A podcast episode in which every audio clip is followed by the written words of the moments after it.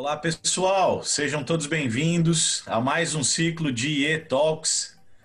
Estamos iniciando um novo ciclo com rodadas aqui voltadas para o desenvolvimento profissional, trazendo informações atualizadíssimas e principalmente né, estamos trazendo aqui entrevistados que têm riquíssima e vasta experiência para compartilhar aqui coisas que estão percebendo no momento, uh, técnicas, ferramentas que vêm aplicando e principalmente compartilhar os seus insights e percepções.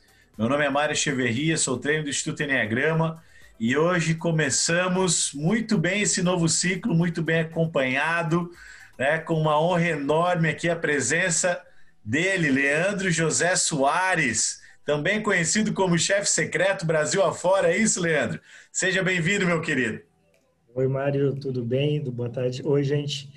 É... Bom, primeiro eu quero te agradecer pelo convite, né? Para mim é uma, é uma honra muito grande poder participar aqui com vocês desse é, IE Talks e conta comigo. Estamos aí para compartilhar um pouquinho da nossa experiência, dessa vivência que a gente tem tido aí nos últimos anos, né? Tamo aí. Leandro, para quem ainda não te conhece, quero contextualizar aqui um pouquinho sobre a tua identidade, sobre toda a tua experiência. Fala um pouquinho para nós aí quem que é o Leandro nesse vasto mundo empresarial, na, na gestão de pessoas. Conta um pouquinho para nós. Bom, o, o Leandro é um, é um jovem há mais tempo, né? que agora no mês de setembro completa 49 anos de vida, uhum. é casado há 23 anos, um casal de filhos, coisa mais linda do mundo, da Alexia, está com 23 anos e o Theo tá, vai fazer 18 agora em novembro. É, eu construí minha carreira de 31 anos já praticamente na, no meio da indústria, é, então, trabalhei na Buscar Ônibus aqui em Joinville, foi uma carreira maravilhosa. Trabalhei na Volkswagen Audi em Curitiba, né, na unidade industrial ali. É, depois trabalhei numa outra multinacional francesa chamada Alstom. É, e antes de vir para a Caesar, eu trabalhei numa outra multinacional belga, que hoje se chama John Cockerill, que é em homenagem ao fundador da empresa, que fundou a empresa em 1817 seja, a empresa tem mais de 200 anos. Né? E nessa última empresa eu respondia, comecei a empresa do zero, foi um dos que começou a empresa do zero aqui no Brasil. E a gente começou lá com 10 pessoas. Quando eu saí da empresa, ela estava com 1.500 colaboradores no Brasil. Nossa. Com 11 unidades de negócios em seis estados. Né? E eu, eu respondi ao presidente aqui no Brasil e a vice-presidente de RH e comunicação na Bélgica. Impressionante, Leandro. E, e agora, desde 2016, aqui na, no grupo H. Carlos Schneider, né, onde a Caesar é a maior empresa do grupo, é a maior fabricante de fixadores da América Latina. E eu respondo pelas áreas de gestão e pessoas. Gestão, porque toda a parte de gestão estratégica, nós temos um escritório de projetos e processos, né, baseados no PMBOK, né, no, no, PMI e no BPM, né, para gerenciamento de processos, melhorias de processo. É, e toda a parte de pessoas, né, então toda a parte de RH, é, a parte de comunicação interna, a parte de responsabilidade social. Uh, eu também sou o presidente da nossa associação recreativa aqui do grupo. Também sou presidente do nosso instituto, Teodoro Isolde Odebrecht, que é o nosso braço de responsabilidade social. Aí, como voluntário, sou conselheiro da Escola Técnica Tupi. Uau. Sou conselheiro da, da BRH Santa Catarina. Sou mentor é, do Inova Parque para startups, também como voluntário. E agora também fui como voluntário mentor para o Mindset Jedi, que é um projeto do município de Joinville para desenvolver o empreendedorismo e a inovação aqui no nosso município. Então, trabalhei a, a disciplina lá de inteligência emocional é, dentro do, do Mindset Jedi. Né? Estamos aí. Impressionante, Leandro. Só esse pequeno currículo aí, né, pessoal? Gente, é impressionante a vasta experiência para você que está assistindo a gente, para você que está nos ouvindo. É, Leandro vai trazer para nós alguns insights riquíssimos com esse olhar 360 graus. Eu fico imaginando que quanto tempo dorme um homem desse, né? Quanto tempo dorme com toda a riqueza, com toda essa dedicação, não pensando apenas em si, mas na sociedade, na comunidade. Leandro, começamos com a seguinte pergunta. Nós percebemos, né, o Instituto Enneagrama, entrevistando, fazendo algumas pesquisas, percebeu é, que boa parte dos, é, das pessoas que são lideradas, que estão contribuindo, colaborando com alguma empresa, em virtude a toda essa transformação, se sentiu um pouco assim, sem direcionamento com relação aos próximos passos da sua carreira, com os próximos passos do seu desenvolvimento. Se, se eu dou um passo, se eu espero para estar alinhado com a empresa, né? Então, um, um questionamento, uma ansiedade muito grande com relação a isso, o que fez muita gente atirar para vários lados, mas com a incerteza se está investindo o seu tempo e dedicação no desenvolvimento correto e por aí vai. Então, é, queria começar te perguntando, é, você com essa tua experiência e olhando para o nível estratégico, para o nível de gestão hoje é, é no mercado, o que é que você poderia dizer para essas pessoas com relação ao que as empresas esperam dos colaboradores hoje? Bom, Mário, acho que é, é, é, acho que ninguém, primeiro que ninguém esperava essa loucura toda que está essa pandemia, né? Mas se tem é, algumas coisas que mudam de uma certa forma a, a trajetória da humanidade, né, tem três coisas fundamentais: as guerras, as revoluções e as epidemias ou as pandemias. Então, a gente está num grande momento que é que temos de, de uma transformação da, da nossa vida, da forma com que a gente pode enxergar as coisas. E, e em relação ao que as empresas esperam né, do, do os seus colaboradores, das pessoas dentro é, da organização, eu, eu, penso assim, né? Uma, isso é a minha, a minha opinião, né? É, não sou o dono da verdade, né? Mas ah, que as pessoas busquem é, serem protagonistas da sua carreira, sabe? Que assumam as rédeas da sua carreira, porque a, a gente percebe que, que, que muitas vezes as, uh, as pessoas, ah, porque a empresa não tem um plano de cargos e salários. Se a gente for olhar no, no, no guia das melhores empresas para se trabalhar aí, pegar as, as top 10 lá, tu vai ver que dentro dos pontos negativos, muitas vão aparecer lá que os colaboradores colocam que não tem plano de carreira. Mas aqui a empresa não tem um plano de carreira, é que a gente, as pessoas têm o, o hábito de se acomodar e jogar sempre a responsabilidade pela sua carreira para a empresa. Não, a empresa que tem que, que me dizer para onde eu posso ir, o que, que eu posso chegar e tal. Acho que a empresa, acho não, eu tenho certeza, né? A empresa ela tem a obrigação de, de apresentar ferramentas, de ter um plano de cargos e salários estruturado, né? De ajudar com o desenvolvimento de algumas trilhas. Mas aonde a pessoa quer ir é a responsabilidade de cada um. Eu acho que a empresa tem que pode ajudar nisso, né? Mas acho que está mais do que na hora da gente, é, das pessoas assumirem definitivamente ré, as rédeas de sua carreira, né? E, e fazerem a coisa acontecer. Ah, mas a minha empresa, essa possibilidade não existe, eu não posso ser protagonista. Cara, tu está na empresa errada. Só isso. Está na empresa errada. Ah, eu não consigo realizar o meu propósito de vida aqui na empresa.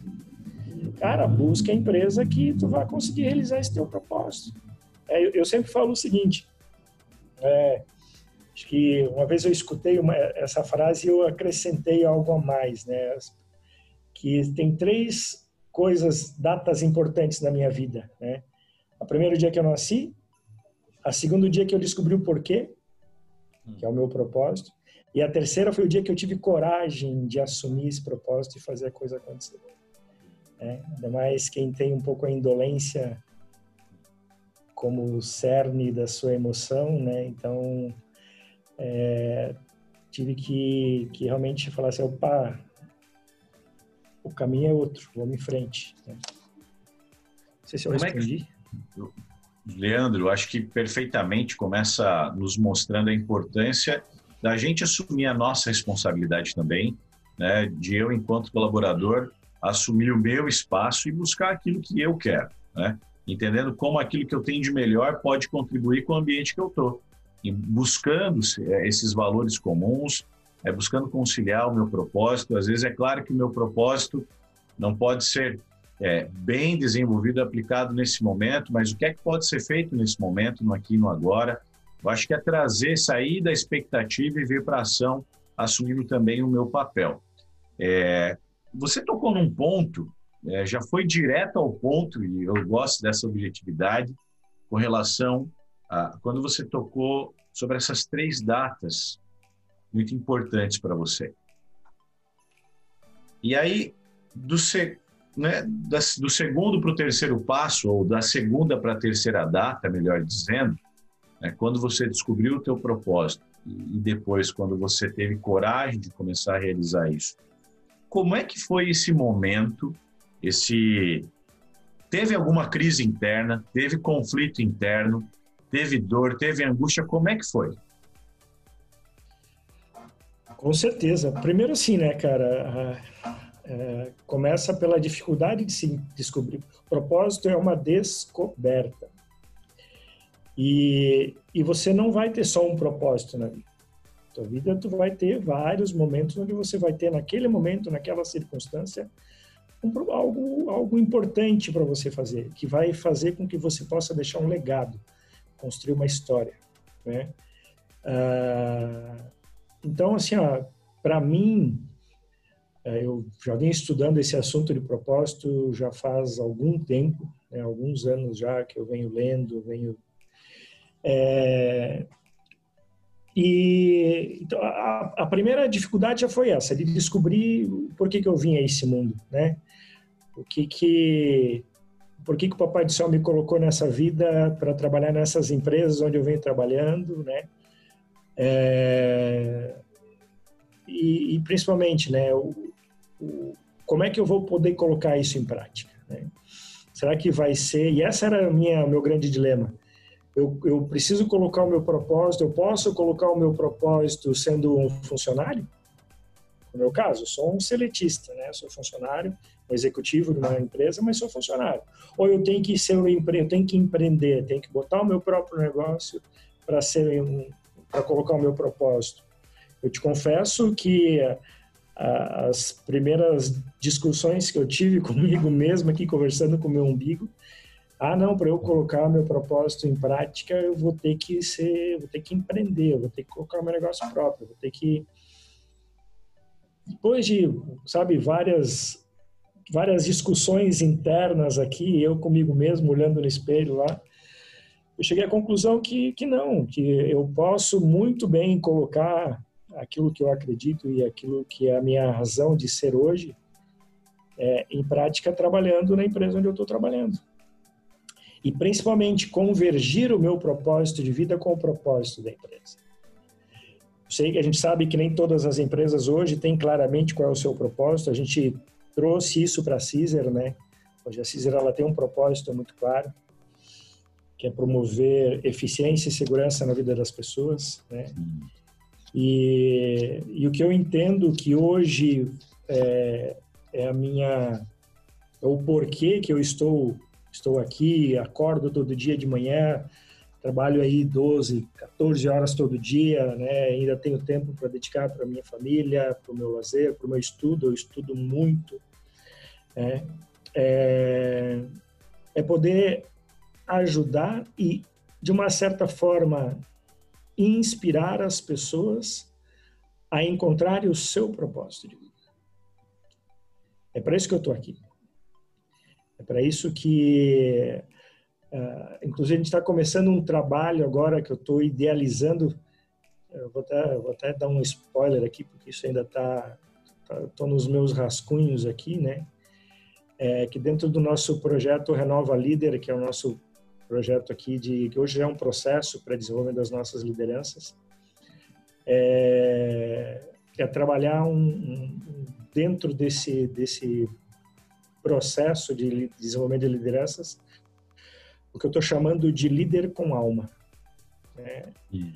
É, é buscar desenvolver uma liderança de corpo, mente e alma. Quando eu falo corpo, a pessoa se respeitar, identificar os seus limites, se cuidar. Né? Eu tenho nesse processo de me cuidar nos últimos tempos, que eu percebi que nenhum motor aguenta é, a rotação, o giro máximo, né, durante mais de 15 horas, 20 horas todo dia. Né, se pegar um motor de um carro, ficar acelerando no 6 mil rotações lá por minuto, deixar esse motor ligado lá 15 horas, cara, espera, espera para ver quanto tempo ele vai aguentar. Né? E a nossa máquina é a mesma coisa, né? Quando a gente fala da mente, como o quanto a gente está cuidando da nossa mente, né? E principalmente das nossas emoções, né? A gente pode falar um pouquinho mais disso depois. Mas eu percebi o quanto as emoções impactam na nossa nosso comportamento, no nosso dia a dia, na nossa vida. E, e aí, por último, e nem tão menos importante, a questão de cuidar do espírito, né? De cuidar da nossa alma, né? É, de nos elevarmos, né? De, de é, nos desenvolvermos num outro nível de consciência. Né? É, se a gente pegar os, os modelos de, de, dos níveis de consciência lá do Richard Barrett, né, dos, dos sete níveis, o último nível de servir, né, de se dispor a ajudar o outro sem querer nada em troca, de buscar um mundo melhor.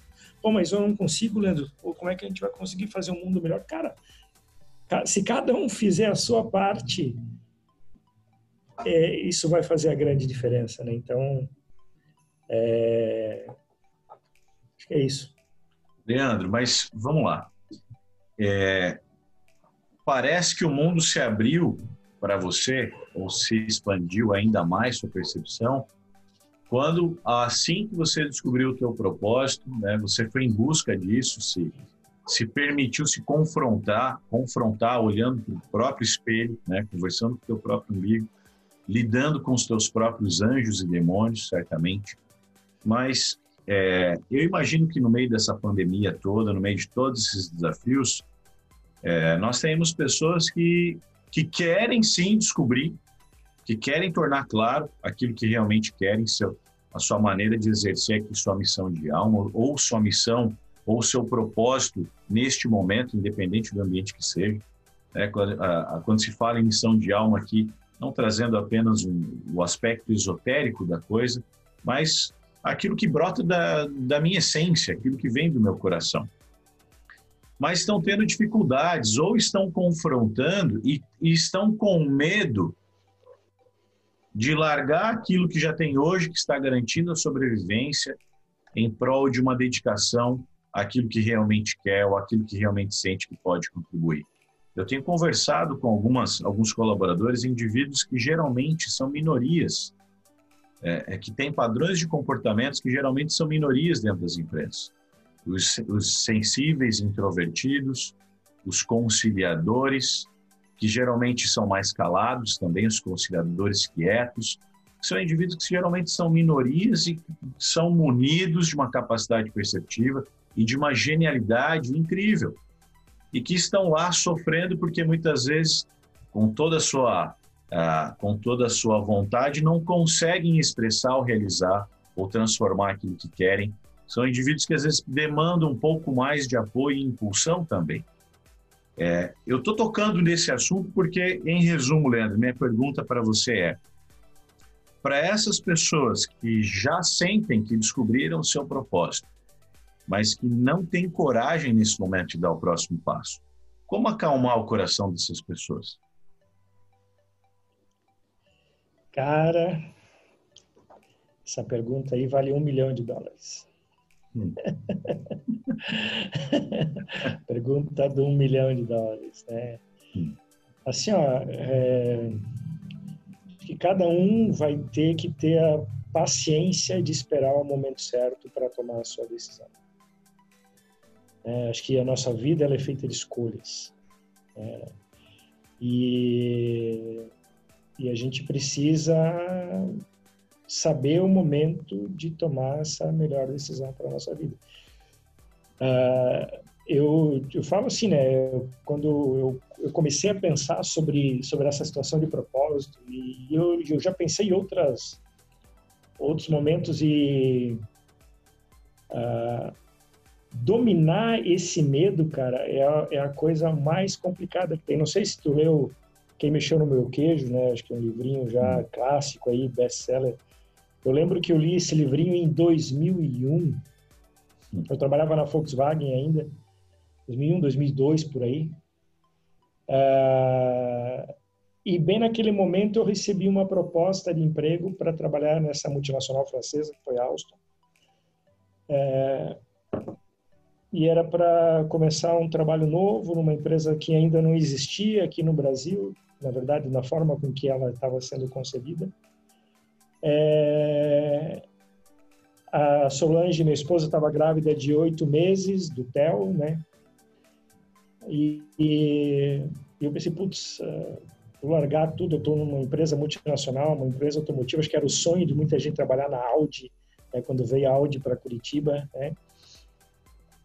E aí eu li uma, um trechinho do livro lá, que era quando o ratinho se perdia lá no labirinto, né? E aí uma, uma hora estava escrito lá no, no, no, muro, né? O que eu faria se não tivesse com medo? Né? E aí eu comecei a pensar, e muitas decisões hoje eu penso assim. Eu lembro do ratinho lá no labirinto, né, do quem mexeu no meu queijo. Se eu não tivesse com medo, o que eu faria? Tomaria essa decisão, eu mudaria a minha vida, né? É, porque essa decisão na época eu tomei numa situação assim, eu estava num plena ascensão de carreira na, dentro da Volkswagen e inicialmente eu iria trabalhar numa empresa que ia ser montada uma joint venture. Então os primeiros três meses de contrato seria como temporário, porque a empresa não existia ainda, não existia um CNPJ ainda no Brasil. E, e a minha esposa estava grávida de oito meses. é, e aí? Hã? O que eu faria se eu não tivesse com medo? É? E jogo, jogo chuto a vaquinha do, do, do precipício aqui. é? E, então, assim, ó, não é uma decisão fácil, por isso que eu falo, assim, ó, acho que uh, se, se é difícil a gente descobrir o propósito, o mais difícil é criar coragem. E aí que eu falo assim, ó, é, dos desapegos, né? O quão nós estamos desapegados das coisas, né? Dos vínculos, né? sabe? É, acho que se cada vez mais, isso até por uma questão da nossa evolução humana mesmo, quanto mais a gente buscar desapegar das coisas, da matéria, sabe, do material e tal, é, mais fácil será essas tomadas de decisão nesses momentos de encruzilhada. Então, a gente vem estudando, vem buscando se desenvolver nessa. E aí acho que é importante a parte espiritual também, né? A gente acreditar que é, na intuição, né, ou no anjinho da guarda, como alguns dizem, né, é, e, e, e, acreditar, tem que ter coragem, cara, coragem e, assim, ó, se não se não fosse o medo, eu faria isso, eu não faria, né? Arrisco uma carreira promissora dentro de uma multinacional setor automotivo ou não, né? Leandro, e na tua opinião, como é que a inteligência emocional pode contribuir para pessoas que se deparam com esse momento? Cara, a inteligência emocional ela pode ser um divisor de águas na vida da pessoa. Ela, sabe, porque a, se a gente for pegar os conceitos do Daniel Goleman, né, que foi o não que ele foi o precursor, a inteligência emocional não surgiu com o Goleman, né, mas uh, ele foi o que, que, que trouxe a inteligência emocional à tona, né, 95, por aí, 94, 95. E, o, e se a gente for pegar as, as cinco dimensões lá do, da inteligência emocional do Goleman, o primeiro está relacionado com autoconsciência, né? com autoconhecimento, de buscar se conhecer. de olhar para dentro de si e ter a coragem de arrancar as armaduras, né? De tirar as máscaras, as máscaras que a gente acaba tendo que usar, entendeu? E que não é fácil, né? De se olhar e se olhar e dizer assim, ah, putz, quem eu sou, né? Verdadeiramente, na minha essência, né? No, no mais íntimo do, né? quem, quem eu sou, né? Então, acho que eu penso que a inteligência emocional ela ela propicia as pessoas a se autoconhecerem, a, a, a buscarem o seu autocontrole, né? De opa, quem domina esse negócio, quem domina o meu ser sou eu e não a minha emoção, né? Eu tenho que me controlar, eu tenho que que tomar as rédeas da minha vida e não meu, só o meu inconsciente que domina a minha emoção que vai fazer com que o meu comportamento aconteça, né? Então, eu posso dizer assim, ó, que muito do trabalho que eu comecei a fazer e estudar, o, o Enneagrama foi um divisor de águas muito grande, não tenho dúvida disso. É, e tu bem sabe o quanto eu tinha de resistência em relação a isso, eu já falei isso várias vezes para ti. Né? Acho que devem existir outros Leandros por aí que quando escutam esse negócio de Enneagrama, ah, isso é bobagem, bullshit, né? É, infelizmente, eu pensava assim, posso dizer que existe um, um Leandro antes e um Leandro depois de trabalhar a inteligência emocional. Fantástico, Leandro. Eu, e eu, nessa provocação toda, te agradeço esse carinho, Leandro, essa, essa intimidade com a ferramenta, com o Enneagrama. De fato, o Enneagrama, ele, desde que chegou no Brasil no início da década de 90, mais fortemente divulgado no início da década de 90, é, ele vem passando por um processo de desmistificação, né? Nós não vemos no Enneagrama apenas uma ferramenta é, de autoconhecimento e aumento de performance ou produtividade, mas como uma ferramenta de resgate daquilo que eu sou em essência mesmo, algo mais profundo. E falando de autoconsciência, Leandro, eu tenho aqui uma pergunta, mais uma pergunta para você. É, quando eu sou consciente daquilo que realmente eu trago dentro dos meus genes, dentro da minha natureza, né? Quando eu tenho consciência de tudo aquilo que eu tenho de melhor, é, cabe a mim ou não fazer uso disso, tá? Você falou sobre protagonismo. Eu, eu ser o protagonista da minha carreira, tá? Existe como ser protagonista sem ser autêntico, ou melhor dizendo, né? Para ser protagonista, eu preciso ser autêntico? Cara, é, é muito complicado a gente conseguir é, ser autêntico é, sem nos desvencilharmos efetivamente daquilo que, que nos amarra, dos nossos vícios, né? E, e, a gente só vai conseguir ter protagonismo de verdade a hora que a gente tiver é, esse autoconhecimento verdadeiro de quem nós somos, né? nos livrarmos dessas amarras né, que nos prendem em algo que a gente não quer, mas a gente não sabe nem o porquê faz muitas vezes algumas coisas, entendeu? E, e a partir daí a gente vai poder dizer, não, eu, eu agora eu vivo quem eu sou, verdadeiramente. E por isso eu posso ser diferente, sendo eu mesmo. Né? Acho que isso faz. É, é, é, não, não, vejo outra maneira de fazer, entendeu?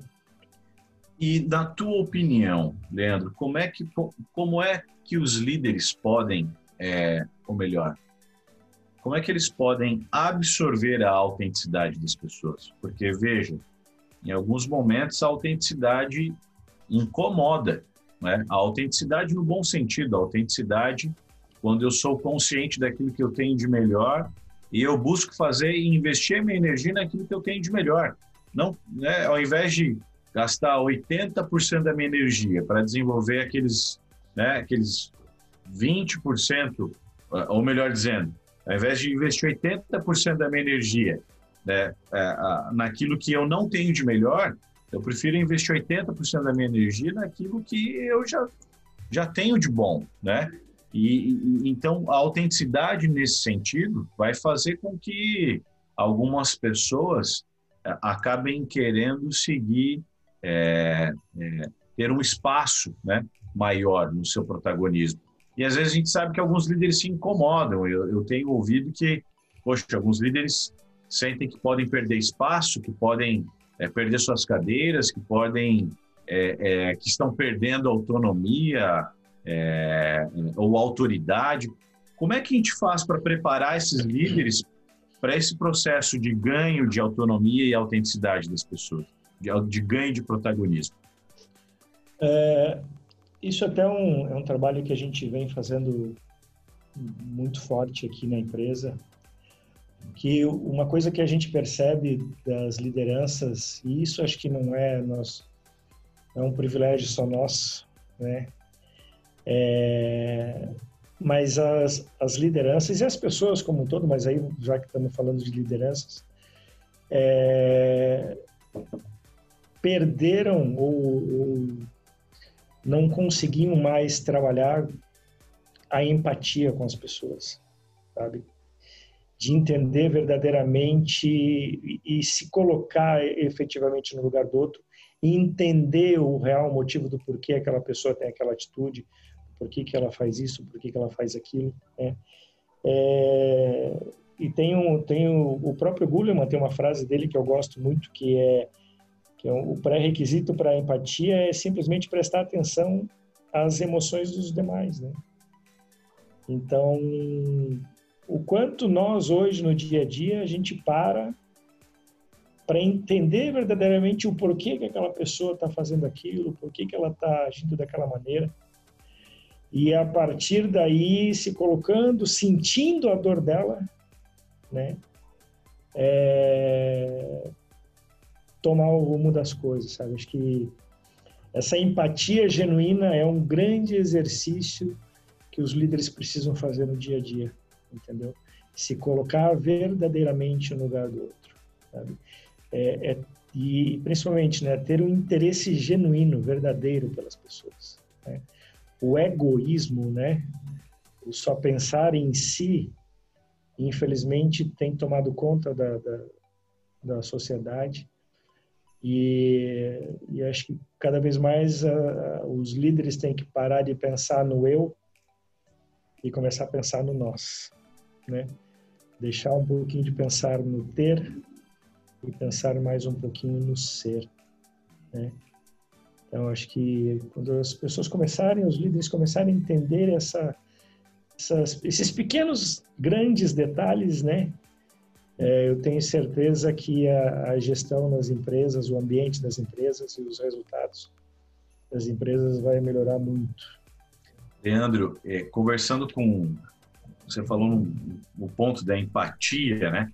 Conversando com o meu sócio, é, com o Mikael, também treina do Enneagrama, certa vez nós nos perguntamos assim, existe a empatia corporativa? Empatia corporativa, isso... Vamos procurar esse termo, a gente não encontrou. A gente não encontrou, talvez, certamente tenha, alguém já deva ter pensado nisso. Mas a gente também ficou imaginando o seguinte: se as, se as empresas são organismos vivos, né, o que, que eu, como célula dessa empresa, estou me fazendo para também enxergar a dor da empresa e, e me colocar no lugar da empresa? Então, utilizando esse termo aí né, de empatia corporativa, o que, que você sente que eu, enquanto colaborador, enquanto membro, enquanto célula desse organismo vivo, que é a empresa que eu trabalho, né, é, quais são as dores que eu poderia enxergar mais? O que, que eu, enquanto colaborador, posso fazer também para me interessar mais e compreender a dor da empresa? É, eu penso assim, né? Inclusive essa é uma uma das competências organizacionais que que nós definimos aqui na Caesar no grupo, que é o senso de dono, né? Que é o que a gente realmente quer desenvolver para que as pessoas se coloquem do outro lado do balcão, né? É, e entendam realmente o que que o porquê que de repente algumas decisões são tomadas, né? Qual é o sentido daquilo, né? É, mas principalmente é, façam as coisas porque acreditam que aquilo é, deveria ou era a melhor ação a ser tomada naquele momento, né? Ah, eu, eu acredito, né, que eu tenho uma uma sigla que eu que eu gosto de usar muito. Eu venho da área da qualidade, né? Então siglas para mim, né, PDCA, FEMEA, PIPAP, é, foram sempre parte do meu mundo, né? BSC, né, que é o Balance Scorecard e tudo mais. Mas tem uma sigla que eu gosto muito, que eu escutei há muitos anos atrás, é, e que desperta muito nas pessoas esse senso de dono, é, de protagonismo e tal, que é o PFBF. Guardem essa sigla, PFBF. Guardem para a vida de vocês, que é prazer em fazer bem feito. É, então, vai fazer um churrasco em casa? Tenha prazer em fazer bem feito, o melhor churrasco que já fez na vida. Né? Vai fazer um almoço de domingo lá com a família, a esposa lá. Tenha prazer em fazer bem feito, o melhor almoço de domingo que já fez. Vai fazer um relatório na empresa? Tenha prazer em fazer bem feito, o melhor relatório que já fez. Então, acho que eu penso que quando, quando as pessoas entendem, entendem essa, é, o, o, real significado do que é eu identificar aquilo que ou por que eu vim para esse mundo, né? Me conectar com esse propósito da empresa, me sentir dono disso. Não tem como as pessoas não fazerem aquilo ou fazerem o que fazem sem sem terem paixão, sem terem amor, sem terem prazer de fazer isso. É isso. Leandro, é, obrigado por compartilhar com, com essa clareza, com toda essa tua é, capacidade de lidar com um assunto tão sensível quanto esse, porque em alguns momentos a gente, algumas pessoas né, acham esse assunto um pouco mais delicado, mas espera aí, eu me colocar no lugar da empresa, sim, né, para que a balança do dar e o tomar esteja em equilíbrio, para que seja justo para todos, né? É, você falou sobre esse prazer em fazer bem feito, sobre o fazer com amor, e eu estava aqui pensando também no seguinte: a gente tem visto um. É, é, você falou sobre é, o líder, o líder de alma, né, que trabalha o corpo, a mente e a alma, né, que trabalha a sua consciência também, a sua, sua, a sua espiritualidade, de certa forma. Mas é, esse momento de, de, de crise, de pandemia, a gente percebeu um movimento é, de aumento por interesse, por interesse com questões mais é, religiosas, mais espirituais, as pessoas buscando realmente, né, é, a partir de algo maior, suprir minha, as minhas dores, as minhas inseguranças, o que é genuíno do ser humano, o que é, é natural e é importante que realmente a gente tenha esse tripé da vida também bem trabalhado.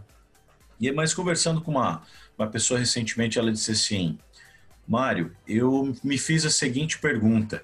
Eu sou uma pessoa muito devota, eu tenho a minha religião, eu faço as minhas orações todos os dias, agradeço aos meus santos todos os dias, ao meu Deus todos os dias, em todos, né? Mas eu tenho me perguntado se essa minha busca por uma fé externa não é não é apenas um reflexo da perda da minha fé interna. E ela me disse assim, Mário, parece que nessa pandemia eu perdi a fé nas minhas próprias capacidades. Minha autoestima baixou, né? Tem me punido, percebi que fiz escolhas de, fiz escolhas não tão boas assim no passado. Hoje estou arcando com as consequências dessas escolhas. Estou mal, estou inseguro. E assim, eu quero sair dessa, mas eu perdi a fé em mim mesmo. O que, que a gente pode dizer para essas pessoas, Leandro? Cara, tem uma frase do Balzac que mais ou menos assim, acho que é o, o homem morre na idade em que perde o entusiasmo. É, se a gente for pegar a palavra entusiasmo, o significado dela, né, a etimologia da palavra propriamente dito, é ter Deus dentro de si. Né? É, então, eu sempre digo assim, né, a gente... Uh, às vezes as pessoas, quando procuram uh, essa questão de, da fé e tal, procuram Deus, ah, vão na igreja, vão nos templos e tal, ok. Mas onde está Deus, né? Tu vê Ele, tu consegue tocar, né? Deus, Ele está dentro da gente. É... E, e, a gente precisa cada vez mais, quando a gente perder um, um começar a pensar em perder a, a, a esperança ou, se, ou desacreditar é, que a gente não tem condições, que a gente é, não vai conseguir, é lembrar que Deus está dentro de você e que tudo pode naquilo que te fortalece. Você pode, né? Se você acredita em você, e você acredita em, em tem uma, uma fé, seja em Deus, ela é, vá em frente, sabe? Acho que é, nós temos uma, eu falo sempre que o nosso coração a gente tem uma, uma centelhinha lá que, que às vezes precisa ser assoprada para que ela vire uma grande labareda, né? E não espere que alguém vai soprar essa centelha, não. Bobear, se depender de alguém, se depender de alguém de fora, eles vão jogar a água para apagar, né? Só quem pode assoprar essa centelha para que ela vire uma labareda é você mesmo. E por isso que eu digo assim, né, a inteligência emocional ela ajuda muito nisso. Porque a pessoa ela só consegue se libertar e só consegue se olhar, olhar para dentro de si e conseguir assoprar aquela centelhinha que está querendo apagar ali dentro do seu coraçãozinho, a partir do momento que ela se deixa olhar para dentro de si. A partir do momento que ela se deixa se descobrir. E ela tira as, as armaduras que tem dentro do seu próprio coração. Né? Às vezes o cara coloca um arcabouço, bota um troço, encapsula o coração, que ninguém consegue chegar lá, nem ele mesmo. O cara durão e tal. Mas quando ele quebra essa carapaça, né? Você percebe o quão bom de alma é aquela pessoa. Mas ele só vai conseguir fazer isso a hora que ele se, se libertar, né? E aí a inteligência emocional, cara, ela, ela é a chave, eu diria, é, que vai abrir essa, essa porta para um, um mundo novo, né? E para que as pessoas possam olhar para dentro de si e assoprar aquela centelhinha que está querendo se apagar. Leandro, obrigado por trazer essas palavras lindas, amorosas, né, do teu coração, com essa, com toda a tua sensibilidade. É, você mostra para todos nós o quanto, de fato, o amor próprio, né, é, é, e, e, o tema amor estará cada vez mais presente, é, mais presente dentro das organizações. É, isso é, é, não há mais como também, assim como a gente tentou postergar a incrementação de, de tecnologias no nosso trabalho e agora a gente está tendo que se virar com tudo isso. Eu sinto que não dá mais para procrastinar esse tema de trazer a amorosidade, o amor a mim mesmo, né? O amor ao próximo. Parece que é algo tão banal, né? Já tão batido, mas é, eu fazendo um curso final de semana, o trainer falou: olha, lembre-se que o, né, que o óbvio precisa ser dito mas não é tão óbvio. A gente sabe que num ambiente como, como estamos vivendo hoje, com as emoções à flor da pele, a intensificação da ansiedade, da raiva, a gente sabe o quanto está é, tá sendo mais desafiador, está né? Tá tendo mais tensão, é, as comunicações estão fluindo tão bem do jeito que a gente gostaria, às vezes, às vezes a gente não tem a velocidade. Então, e a gente sabe que num ambiente onde as emoções são acolhidas, onde os sentimentos são respeitados e aonde há amorosidade, isso tudo né, se torna apenas um combustível para melhoria. É, organizações que tratam, né, como você vem nos mostrando, que tratam com essa sensibilidade as suas equipes, os seus, né, conseguem é, se regenerar, conseguem se reerguer, conseguem se reinventar com muito mais velocidade, com muito mais saúde, eu diria. É mais do que velocidade, com muito mais saúde. Leandro, queria que você nos dissesse aqui, né, é, já a título de, de reta final do nosso toque, que você deixasse aqui a tua mensagem, a tua palavra final em resumo, né, se você pudesse dizer para todos que estamos assistindo, que não apenas o que as empresas esperam dos seus colaboradores, mas o que o que você enquanto ser humano espera dos seus, né, dos seus iguais, de outros seres humanos, de outras pessoas que precisam passar por esse momento e contribuir aonde quer que elas estejam, seja em casa ou no seu ambiente profissional. É, pegando o gancho nisso que tu comentou, é, se tem duas palavrinhas que, que, fizeram diferença na minha vida e ainda fazem, é o amor e a gratidão. É, sempre digo isso. Inspire amor, exale gratidão. Inspire gratidão, exale amor. Sabe? Acho que é um exercício permanente que a gente tem que fazer e e por que não falar de amor nas empresas, né? Ah, falar de amor, Sim, porque Perda não? de tempo, né? É. Por que não falar de amor dentro das organizações? Né? Qual, qual o motivo não falar, né?